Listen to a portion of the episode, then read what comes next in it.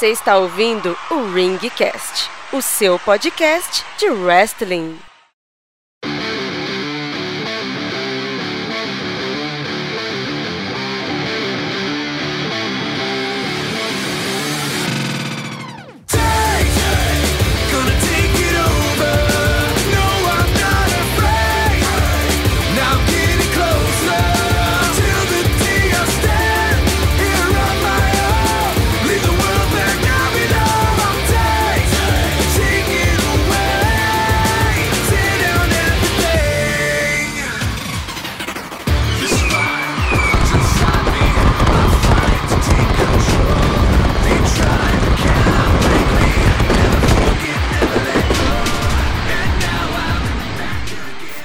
Salve, salve! Tirem as crianças da sala!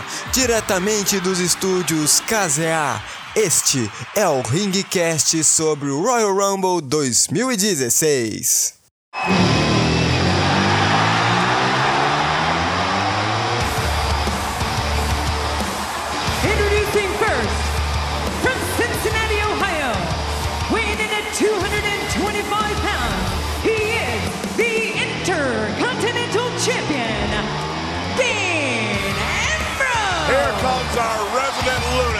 E a noite do pay-per-view já começou em alta, com animação lá em cima. Começou com um gás inacreditável, porque tivemos abrindo o evento a partida que definiria o novo campeão intercontinental entre Kevin Owens e Dean Ambrose. E essa partida do Last Man Standing ela tem as seguintes regras. Não existe desqualificação e a vitória vai para aquele atleta que ficar em pé por último.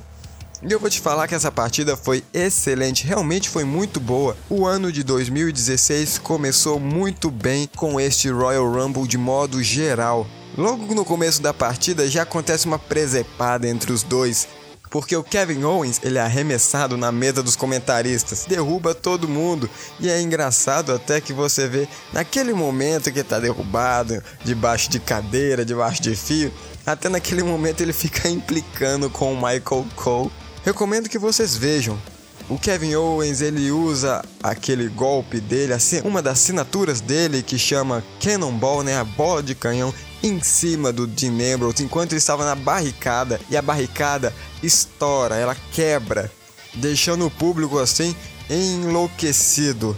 Mas esse não foi o ponto alto da partida. Tivemos vários fragmentos de euforia. Por exemplo, a parte em que Kevin Owens joga Dean Ambrose na cadeira. Mas na verdade, Dean Ambrose ele reverte e joga o Kevin Owens. Nesse momento é o que acontece o This is Awesome. É um momento em que você pode ter certeza que o público já está ganho, que o público está na onda da partida. É um oceano de palmas, é um oceano de euforia na plateia. Na verdade, o Kevin Owens ele poderia ter ganhado essa partida, porque se você for analisar, ele domina ela inteira. O Dean Ambrose ele só fica apanhando, vamos dizer assim, uns 70, 80% da partida. É, pode colocar isso. Ele fica caindo, sabe, como se ele já tivesse cansado, não conseguindo ficar de pé. E ele aproveita também para quebrar várias mesas. Ele quebra a mesa do lado de fora do ringue, sobre a terceira corda. Ele arremessa o Dean Ambrose da segunda corda dentro do ringue, em cima de outra mesa. Mas o ponto alto realmente foi quando o Dean Ambrose arremessa, não que ele arremessa, mas ele empurra o Kevin Owens pro lado de fora do ringue, onde tinha uma, como posso explicar, simplesmente uma beliche de mesas. Esse momento foi o ponto alto que determinou a vitória de Dean Ambrose. Totalmente excelente, recomendadíssimo que você assista.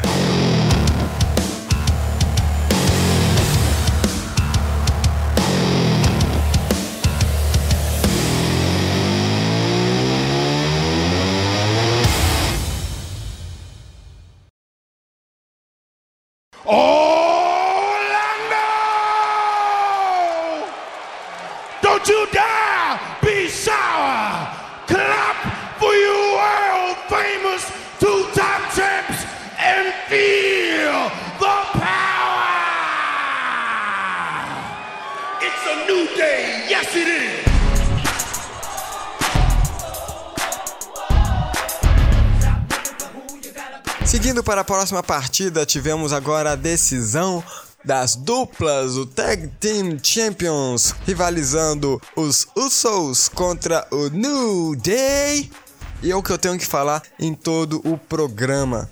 O New Day, eles ganharam o público. E não foi somente isso, eu estava fazendo uma leve, uma breve pesquisa e você já descobre que após a reviravolta, né, do New Day, de eles começarem a ser apreciados pelo público, eles começaram a ser não só um sucesso de popularidade, mas sim um sucesso de vendas em camisetas, em como chamam, é, aquele elástico que aquele elástico que você coloca em volta da cabeça, que você coloca aqui no punho, até mesmo assim para reter o suor, sabe? Aquele apetrecho do unicórnio que fica piscando em luz, eles são um sucesso de vendas. Claro que a maior parte devido às crianças que são influenciadas. Bom, nessa partida nós conseguimos ver que os Usos, durante o tempo, eles começam a aprender com o New Day. Certo momento, enquanto um Uso está dentro do ringue, eu acho que é o Kofi Kingston que estava na partida, né? Que era o legal man, que eles dizem, né? O homem legal para fazer parte da partida. Certo momento, ele é arremessado para fora. O Jimmy pula em cima deles. Só que pro juiz não perceber que o colega que está lá fora, que não está na partida no momento, interferiu, que deu umas porradas nele, o que, que, ele, que, que o Jimmy fez? Ele ficou chamando a atenção do juiz. Coisa que geralmente quem faz é quem? O Xavier Woods.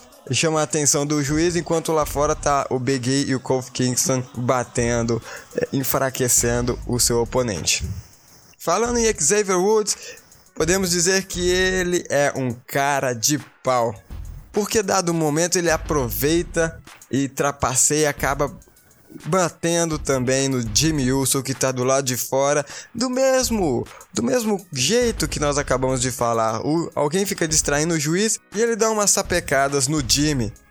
E logo depois, quando o juiz volta pra saber o que tá acontecendo, ele fica perguntando: Pô, Jimmy, o que que aconteceu? Você tá bem aí? Olha só, Xavier Woods, Woods, madeira, pau. Olha só, a mensagem subliminar que tava na nossa frente a gente nem via. A partida, de modo geral, não foi tão empolgante ou não levou a plateia à loucura assim como a partida anterior com Kevin Owens e Dean Ambrose. Mas a partida deles, realmente elas são boas, elas têm coisas bacanas. Por exemplo, o- esses atletas, eles têm particularmente, né, que tem uma via acrobática, eles têm o poder de conectar um golpe no outro que é excelente de você assistir. Por exemplo, mesmo a finalização. O Big E dá um tag no Kofi Kingston e os Usos não verem isso. Quando o Uso, acho que o Jimmy ou o Jay, não sei, ele vai pular para dar o Uso Splash, né, que é a, a- que é a assinatura, que é o golpe de finalização, vamos dizer assim.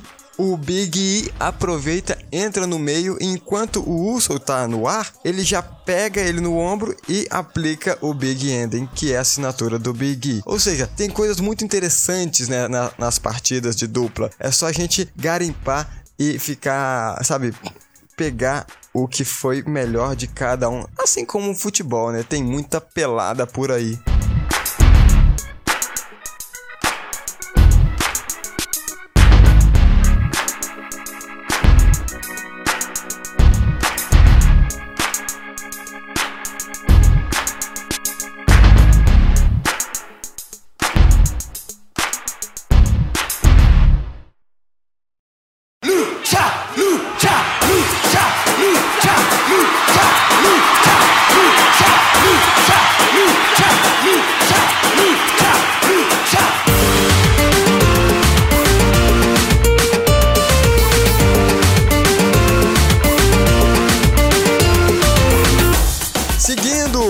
Decisão agora dos Estados Unidos da América, não, brincadeira, por o título United States Championship, que foi a pior partida da noite. A noite estava muito boa. O evento foi muito bom, mas essa partida ficou a desejar e eu vou explicar por quê. Tivemos de um lado Alberto Del Rio contra Calisto, o nosso mascarado. Depois de que Sin Cara teve o seu ombro deslocado, ele teve que continuar o caminho sozinho. Só lembrando que há um Raw antes do pay-per-view Royal Rumble, o John Cena apareceu e irritou o Del Rio a ponto de ele fazer um Open Challenge, deixando o seu título na linha, colocando o seu título no meio da decisão. E o que aconteceu? O Kalisto aceitou este Open Challenge e ganhou do Alberto Del Rio, fazendo ele a primeira vez que segura o título dos Estados Unidos. Logo depois disso, no final da semana, no SmackDown, nós tivemos uma revanche dessa partida, onde que Alberto consegue de volta o seu título, mas sim graças à ajuda do Bad News Barrett, que estava do lado de fora do ringue. Mas agora essa é a partida, essa é a revanche da revanche, né? E o Kalisto já entendeu isso porque logo na entrada dele você percebe que ele está vestido de Power Ranger branco. Sacanagem, mas ele tá muito parecido. Ele tá, ele tá parecendo. Parece que ele tá com uma armadura, tá com umas ombreiras, um, um elmo, sei lá, tá com alguma coisa muito estranha. Parece o Power Ranger branco. O que dá para perceber nessa partida de que a WWE ela ela continua escalando partidas pequenas de gigantes contra pequenos, pequenos contra gigantes. Não que o Alberto Del Rio seja alto, muito alto, mas você vê a diferença de altura entre um e o outro. O Calisto realmente ele é muito baixinho e o Alberto Del Rio ele é bem alto, ele é bem forte, né? Ele é bem definido. A gente lembra disso porque pelas diversas vezes que a WWE colocou, por exemplo, Rey Mysterio contra Big Show ou até mesmo contra o Grande Kali, né, o Great Kali. Esses sim eram gigantes. Mas até que a pequenez do Kalisto ajuda ele em alguns golpes, a aplicação de alguns golpes. Como eu tinha dito antes, essa partida foi a que menos eu gostei. Ela não foi empolgante e, para falar a verdade, tecnicamente ela foi ruim. Porque você via que é, já acho que eu percebi uns três ou quatro golpes que realmente não, não foram aplicados devidamente, sabe? É, escaparam ou não pegaram direito. Isso você consegue ver claramente, não precisa ser um especialista. Até parece que eu sou um especialista, né? Alberto Del Rio usa seus golpes brutos, fortes, que se você vê, você fica pensando, meu Deus, isso é ensaiado, mas deve doer mesmo assim. Tem um momento em que o Kalisto está em cima da corda, né, naquele cornerzinho, e o Del Rio vai em cima, toma um impulso nas cordas e dá tipo uma um chute na nuca do cara. E aquele chute ali pegou. Eu tenho certeza que pegou. Eu acho que o Kalisto ficou tonto naquela parte. O Derio tentou tirar a máscara do Calisto, que é para os mexicanos, para os luteadores, é a pior coisa do mundo, é como se fosse desonrado. Quem aqui não assistiu aquele desenho do Jack Chan? O lutador nunca tira sua máscara. É a pior coisa para um luteador é você tirar a máscara dele, mas não aconteceu. Calisto deu a volta por cima e conseguiu finalizar a partida temos agora novamente Kalisto como o campeão dos Estados Unidos pela segunda vez.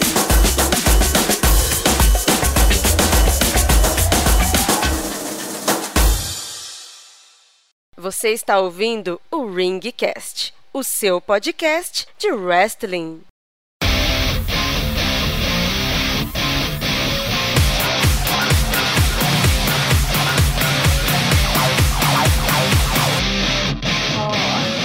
Já falamos do título intercontinental, já falamos do título de dupla, já falamos do título do título, já falamos do título dos Estados Unidos. Agora só falta falar das belas, das divas se degladiando uma com a outra, porque nós temos Charlotte, a filha de Ric Flair, a mulher que é geneticamente modificada, enfrentando uma das suas amigas, Becky Lynch. E quem vencer essa partida individual leva o título das divas. E o Ringcast aqui já estava prevendo o futuro. Porque se você olhar alguns programas atrás, você vai ver que eu disse no dia em que injetaram atletas do NXT, Sasha Banks, Becky Lynch e a Charlotte no roster, no elenco da WWE, eu disse que futuramente eles poderiam usar, eles teriam essa rivalidade como potencial. E foi isso que aconteceu, a rivalidade com Charlotte, a filhinha do Ric Flair. Ó, uma coisa que é certa é que filha de Flair, Flairzinha é porque ela trapaceia, ela tem os genes da trapaça, assim como o seu pai. A gente vê isso durante vários combates, várias partidas que nós tivemos entre Charlotte e Becky Lynch, Charlotte e Paige, Charlotte e talvez na Naomi ou Sasha Banks, ela sempre trapaceia de ela e o pai. O pai que tá do lado de fora também ajuda a filha a vencer. Olha aí a geneticamente superior. Geneticamente superior é o caramba. Tendo uma ajuda do lado de fora, pô, até eu, né? Vamos falar mais disso pra frente. Mas eu tenho uma coisa pra falar. Eu tenho um, um- um ódio pessoal. Acho que é a primeira vez que eu vou falar aqui no programa. Mas é, eu tenho um ódio pessoal com os golpes cabeçadas. Os golpes cabeçada, tirando a vez de que, tirando aquela partida do Kisses My Arse S que teve entre Dolph Ziggler e o Sheamus, que teve um momento que eles realmente se deram cabeçada a ponto de cortar, cortar a testa do Dolph Ziggler. Aí eu, eu acredito. Mas tirando isso, as cabeçadas são os piores golpes, porque é muito real. Você vê claramente que não tá pegando, não tá chegando nem perto. Somente por causa disso que eu não gosto, sabe? Eu acho muito. Eu acho que. Ah, eu não gosto porque, sabe, estraga a plástica da- do momento, a plástica do golpe. Não, não, não convence. Mas falando que os dois são trapaceiros, tanto o pai quanto a filha, e elas não ganham, e elas não ganham a partida honestamente, nós conseguimos ver dado o momento em que as duas vão pro lado de fora do ringue. E então a Charlotte coloca o pai dela na frente, entre a, né, entre a Charlotte e o Beck, a Becky Lynch, fica o Ric Flair ali no meio. E claro que a Becky Lynch não vai atacar um idoso, né? Não vai bater no idoso. Até que depois ela sai de trás do pai, sai de trás da barra do pai, né? Que tem essa expressão, não tem? E aí então volta a partida novamente, porrada, aquela coisa toda. E, e até tem um momento, acho que o momento mais polêmico da partida inteira, em que o Ric Flair distrai a Becky Lynch dando um beijaço nela. Distrai ela dando um beijo. Não é um beijinho na bochecha, não é um beijinho querendo encantar ela, não. Dá um beijaço de cinema, um beijaço de, de novela na Becky Lynch. E a Becky Lynch fica revoltada, é claro, né? E começa a dar uns tapas no Ric Flair. Agora, pensando bem, esse essa distração né, do beijo acho que poderia servir como um desfecho pro final da partida, né? Acho que tem, tem cara de desfecho, acho que seria muito melhor. A partida, incrivelmente diferente das outras anteriores, né, do ano passado, por exemplo, essa teve ritmo e teve força, sabe? A aplicação da força das duas, das, das duas divas. E a partida termina novamente com a família Flair trapaceando e levando o título para casa. Becky Lynch poderia facilmente ter ganhado o título de tão, de tão empolgante que foi essa partida, sabe? Não foi exagerando, realmente foi cadenciada essa partida. Só que, né, Charlotte levou o título novamente, né, defendeu o seu título. Mas o ponto alto que até mesmo o Helmut Esser aqui do seu locutor ficou empolgado, gostou de ver e olha que eu não sou muito fã de partida de diva, é que no final parece a Sasha Banks entra no ringue e as duas supostamente, né, fazem uma aliança, né? Ela estende a mão e a Charlotte aperta a mão e balança a mão. Logo depois, Charlotte foi deu a volta para embora do ringue, sair do ringue. O que acontece? Sasha Banks ataca a Charlotte. Nossa, meu filho, eu eu fui a loucura assistindo isso, porque essa Charlotte também já chegou aqui nas minhas tampas. E vou te falar que a Sasha Banks, né? É, sempre é bom ter a Sasha Banks por perto.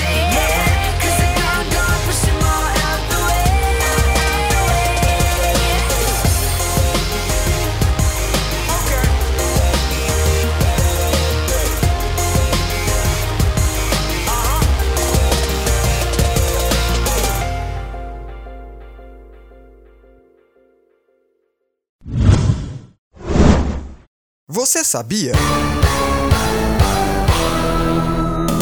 A partida Royal Rumble é um pay-per-view tradicional desde 1986. No total já foram eliminados 811 competidores.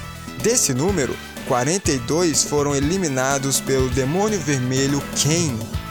46 competidores que participaram da partida tradicional estão na WWE Hall da Fama, mas apenas 8 realmente venceram. Um deles é o nosso querido texano Stone Cold Steve Austin, que venceu a competição em três ocasiões diferentes. Somando cada minuto no ringue, Rey Mysterio está na liderança do atleta que ficou mais tempo no ringue, com 62 minutos e 12 segundos. Em compensação, Santino Marella, que ficou apenas um segundo e foi eliminado por Kane. Mais curiosidades dessa? Fique ligado no Ringcast. Senhoras e senhores, crianças e crianços, com vocês, o seu locutor Helmut Esser. Hope the wound heals, but it never does. That's cause you at war with love. You at war with These Yeah. battle scars don't look like they're fading. Don't look like they're ever gone away. They ain't never gonna change. Agora sim, nós vamos falar da partida que dá nome ao evento. Vamos falar da partida Royal Rumble, que eu já defini é o pay-per-view que eu mais gosto de todos os 12 durante o ano. É o mais divertido, não tem. É o mais empolgante. Eu fiquei que nem uma criança assistindo essa partida. Mas antes de entrar na lista, Vamos explicar algumas coisas. Royal Rumble é uma partida em que dois atletas começam dentro do ringue. De 90 em 90 segundos, um novo atleta entra no ringue e assim continua sucessivamente até que 30 atletas são anunciados. E você tem que eliminar todo mundo que está dentro do ringue, mas existe uma regra. Somente por cima da terceira corda e o atleta tem que encostar os dois pés no chão. Essas regras são simples, porém muito divertido de se ver na aplicação. Fica aqui desde já a minha recomendação do pay-per-view inteiro. Se você não assistiu, você tem que assistir o pay-per-view inteiro, porque realmente foi excelente começar o ano de 2016 desse jeito, nesse pique, nesse auge. E como nós já estávamos acompanhando, Roman Reigns estava desafiando a autoridade e até mesmo o dono da companhia, Sr. Vincent Kennedy McMahon. Por causa dessa ultraje, podemos dizer, ele foi colocado para disputar, para defender o seu título dos pesos pesados na partida Royal Rumble. E ele foi colocado como o atleta número 1, um, ou seja, o primeiro a entrar. Ele teria que ficar e enfrentar as 30 pessoas e ganhar das 30 para conseguir defender o seu título dos pesos pesados. É um trabalho muito árduo. E como eu já tinha dito, a partida Royal Rumble elege, anuncia 30 competidores. E o divertido dela é de você ficar esperando quem é que vai aparecer, quem é que vai retornar, quem é que pode ter a chance de ganhar a partida, porque quem ganha o Royal Rumble vai diretamente, já está diretamente escalado para o WrestleMania lá na frente.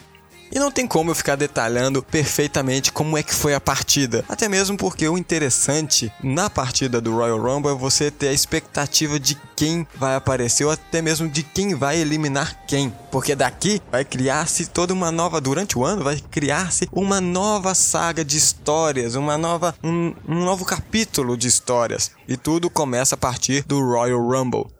Isso a gente já viu em 2014, quando Batista ganhou o Royal Rumble, até mesmo 2015, quando Roman Reigns ganhou o Royal Rumble contra, até mesmo teve aquela polêmica né, do Daniel Bryan. Então o interessante é que você assista. Eu tô mandando você assistir porque é excelente e você vai concordar comigo no final dessa lista.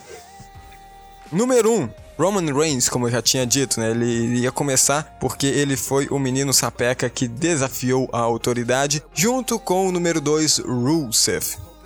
Número 3, agora sim, a primeira novidade no Royal Rumble, AJ Styles. Pra quem não conhece, AJ Styles é o rumor que teve durante toda a semana, todo esse fim e começo de ano, que entraria para WWE, que eles estavam em negociação. Atleta que faz parte lá da, do elenco do Japão, já participou do Ring of Honor. E recentemente ele estava lá no All Japan Wrestling, né? Ele estava lá no Japão, ele estava fazendo sucesso, ele faz um sucesso. Foi realmente um alvoroço ficar sabendo que ele seria logo o terceiro da lista. Número 4, Tyler Breeze. Ele que realmente largou a NXT, passou de uma hora para outra, tava tendo uma rivalidade lá para querer saber quem seria o próximo NXT Champion. Mas de uma hora para outra ele saiu e até mesmo teve uma rivalidadezinha lá com o Dolph Ziggler por causa da, por causa da Summer Rae e tal. Foi uma, uma rivalidade desperdiçada. Número 5 tivemos Kurt Axel, o Axel Man, que ficou realmente pouco tempo, foi eliminado por AJ Styles. Número 6 tivemos o querido popstar, o Chris Jericho, que voltou para o Royal Rumble e ele tava falando que tava conversando, né, com Paul Heyman, que talvez ele seria o novo campeão, que eliminaria o Brock Lesnar. Ah, o Jericho, é, vamos, vamos falar que você já é um velhinho já, mas você não tá com essa bola toda. Talvez antes sim, né, mas agora não. Número 7, o demônio vermelho Kane.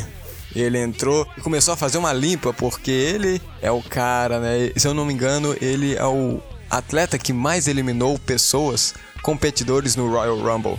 Número 8, tivemos Goldust, que voltou há pouco tempo para a WWE. Não está em nenhuma rivalidade principal por enquanto.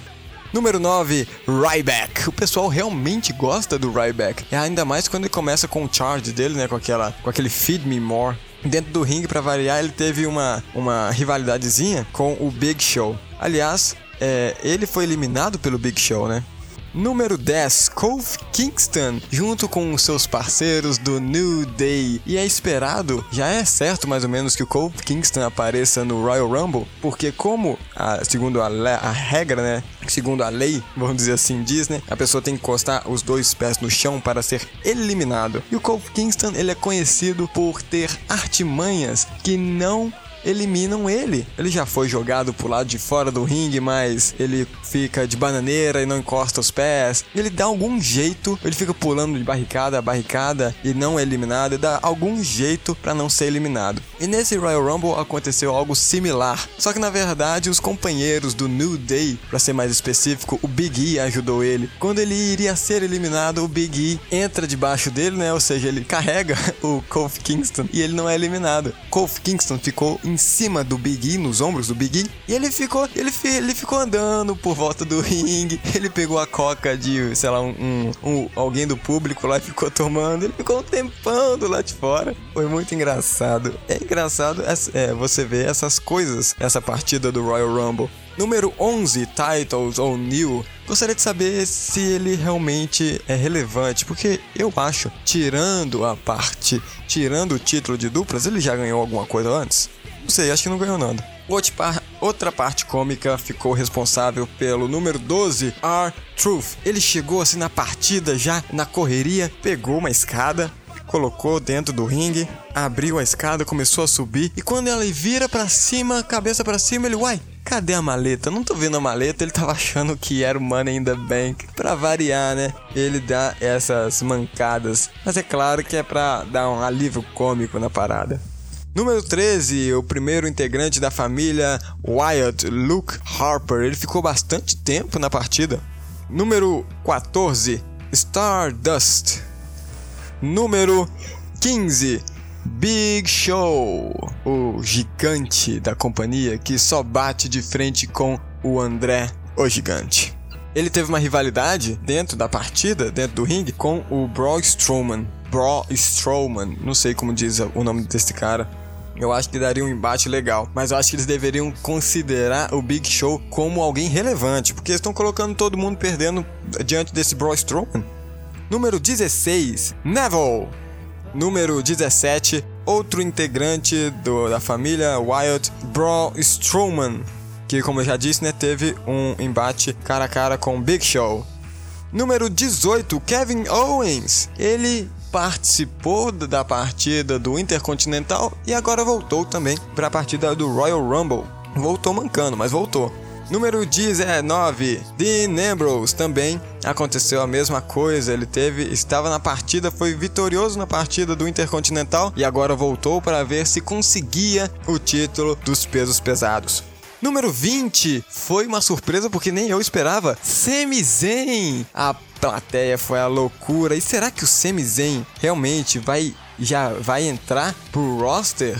Pro elenco da WWE? Será que esse aqui foi a, a janela dele? Não sei, acho que não. Acho que ele tem, pô, acho que ele tem ainda uns probleminhas para resolver no NXT. Não sei. 21, Eric Rowan. Agora, todos os membros, claro, tirando o líder da família Wyatt, já estão dentro do ringue. 22, Mark Henry, o homem mais forte do mundo.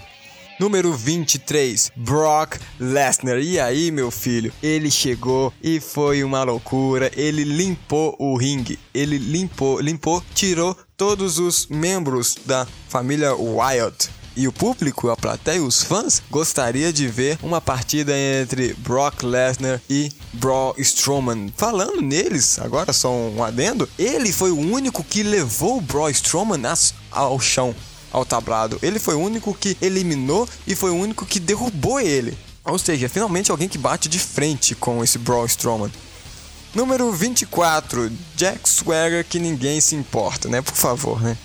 Número 25, Miss. Interessante é que ele chega, ele contorna o ringue e fica lá com os comentaristas. Aí ele pergunta, Miss, você não vai fazer parte, você não vai entra- entrar dentro do ringue, não? Ele falou assim, não, porque é, eu tô esperando a oportunidade certa. Isso tudo é uma questão de estratégia, Michael Cole. Ele fica falando assim, aí o JBL concorda com ele. Fala assim, não, o Brock Lesnar tá lá dentro, você acha que eu vou entrar? Legal demais, depois ele entra. Número 26, Alberto de Rio. Novamente ele volta para dentro do ringue, mas agora sem o seu título, né, que ele perdeu. Número 27, Bray Wyatt. Ele entra e os seus amiguinhos, seu- seus parentes da família Wyatt, como não existe desclassificação nessa partida, todos os comparsas dele entram também para dar uma coça no Brock Lesnar. Aliás, o Brock é eliminado pela família. Eu não sei se isso vale pela lei, pela regra, porque o cara já tá eliminado, ele pode entrar para fazer bagunça no negócio para eliminar outros se o cara já foi eliminado? Não sei, acho que isso, acho que isso foi uma não foi bem pensado não. Número 28, Dolph Ziggler. Número 29, Sheamus, que era antes do Roman Reigns, que era o campeão dos pesos pesados. E agora, meu filho? E agora, completando a lista lindamente, nossa, como eu pulei nessa parte. É por isso que eu tô falando que Royal Rumble é a partida mais divertida de todo o ano da WWE. Pelo menos na minha opinião. Número 30, Triple H.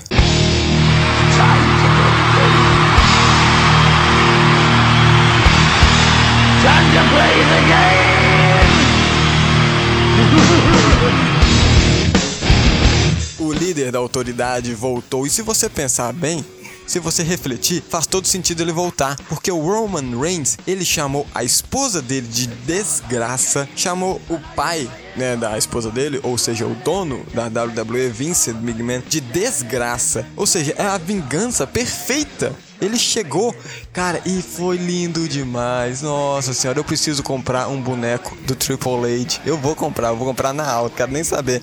Muito bem, o Triple H, ele vence a partida do Royal Rumble dignamente. Ele elimina todo mundo. Ele elimina, pra você ter uma ideia, o Roman Reigns, o Bray Wyatt, ele elimina o Dean Ambrose e agora ele é o mais novo campeão da WWE dos pesos pesados e dignamente a vingança do lado dos vilões. É vilões, mas que, que, quem, quem se importa? É o Triple H, meu filho. Triple H, congratulations for your new championship. Parabéns. E agora é só esperar o que vem pela frente. Ah, WWE, como eu amo você.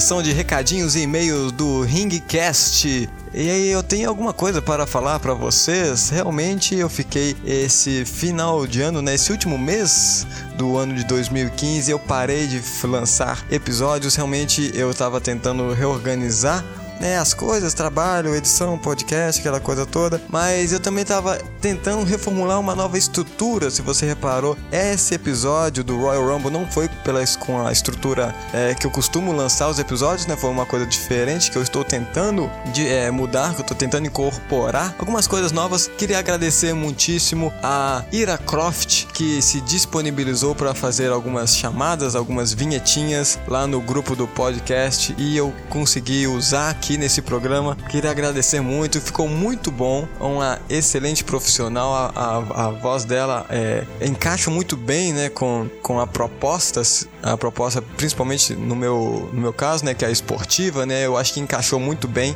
Então queria agradecer muito a Ira Croft pela, pela sua boa vontade eu recomendo que você entre na fanpage da Ira Croft, mande uma mensagem para ela lá, deixe uma mensagem falando: "Ó, oh, ficou muito bom o Ringcast, parabéns". Dê os créditos para ela. Tá aqui o link aqui de baixo, você pode acessar e mandar lá no Facebook dela.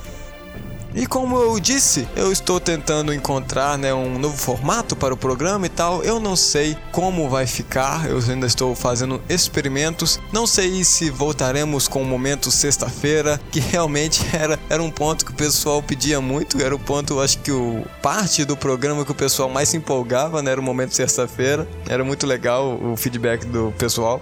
O aviso para vocês assinarem o feed do Ringcast. Olha só que brincadeira sacã, que brincadeira ordinária. Ué, feed me more é praticamente isso, né? Me alimente mais. É o feed do Ringcast. Tá aqui embaixo também. Você pode assinar o feed do Ringcast e nunca perder quando lançar um episódio novo. Você vai lá, atualiza no seu celular, no seu dispositivo móvel. Ele já vai puxar e você já vai ouvir. Gostaria de agradecer todo mundo que ouviu este programa, todo mundo que continua ouvindo, que já era do, né, vamos dizer assim, da temporada anterior. Então, gostaria de agradecer todo mundo, um forte abraço, um beijo e um queijo e tchau, até semana que vem.